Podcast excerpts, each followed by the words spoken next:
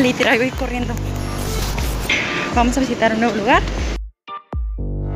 Tanto la desesperación que hasta se me olvidó cómo besar el jardín.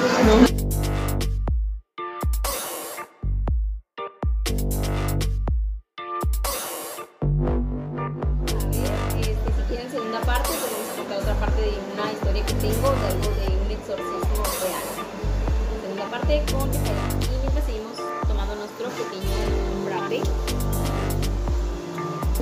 en este lugar. Bueno, vamos a hablar de la segunda parte de ahora mi historia de terror.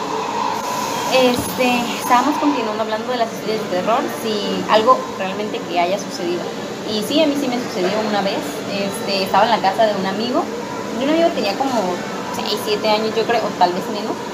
Este, me acuerdo que antes iba mucho a la iglesia, entonces, pues, este, mis papás eran muy religiosos igual. Entonces resulta que una vez un amigo, pues yo tenía un amigo y fui a su casa a jugar.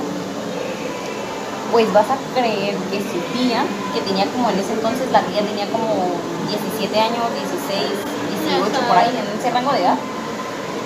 Estaba encerrada en mi cuarto, un cuarto que tenían entre dos cuartos. Y de la nada, o sea, de la nada, literal, para hacerlo más resumido, este, salió gateando. O sea, con toda la vaca, todo el cabello así, así. Literal, te lo juro. O sea, como neta sí, gateando, gateando. gateando en serio te lo juro, o sea, arrastrándose en el suelo y hablando en otra, en otra voz. Te lo juro que, o sea, esta O sea, es- también tenía la voz distorsionada. Sí, o sea, te manches. juro que esa, o sea, es- esa historia o bueno, esa anécdota, lo, lo que me ha- lo que me pasó jamás lo voy a olvidar. Yo estaba jugando en el otro cuarto. Bien traumada. Sí, te juro que yo no, no hubiera creído en esas cosas si no las hubiera vivido. Pero sí, literal. O sea, la tía estaba hablando con peluches realmente dentro del cuarto. Eso nos dijo la, la hermana de ella. O sea, yo Ah, si alguien- no, tenía otra hermana. Sí, o sea, la mamá del niño. Ah, digo. ok, ok. Eh, eh, la muchacha era tía del niño con el que yo jugaba. O sea, te juro que si alguien me hubiera dicho o me estuviera contando esta cosa, yo diría, ay, mentiras, la neta, o sea, ¿para qué reales, no?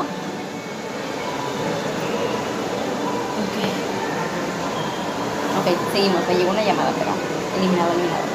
Entonces, qué popular, qué solicitada. No, pero sí, literal. Este, o sea, la muchacha salió arrastrándose del cuarto y diciendo, "Ah, ya no quiero estar aquí, que todos, que todos, nadie, este, todos son unos hipócritas y cosas así. Y te juro que como eran religiosos en ese entonces, o sea, llegaron y, o sea, le hicieron una- un exorcismo, pero no un, exorcismo de católicos, sino un exorcismo como de la religión cristiana, o sea, fueron, oraron Ah, por ella, sí, o sea, la bañaron en aceite y la muchacha se revolcaba y decía, todos son unos hipócritas, son que no sé qué, a mí no me van a hacer nada.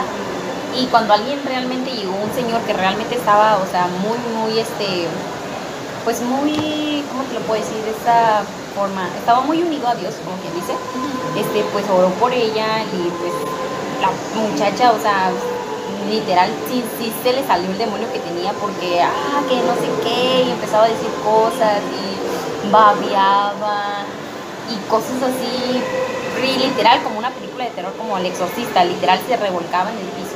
Y fue, para mí, o sea, para mí esa edad fue como que no, no manches, Pues sí, estaba bien Sí, o sea, sí, y la, la señora nos decía, no, métanse al cuarto, pero pues uno de niño, pues, bien curioso, ¿no? Chismoso. Sí, chismoso, ahí chisme. estábamos en la puerta mientras ella se Nos preguntaba. encanta el chisme.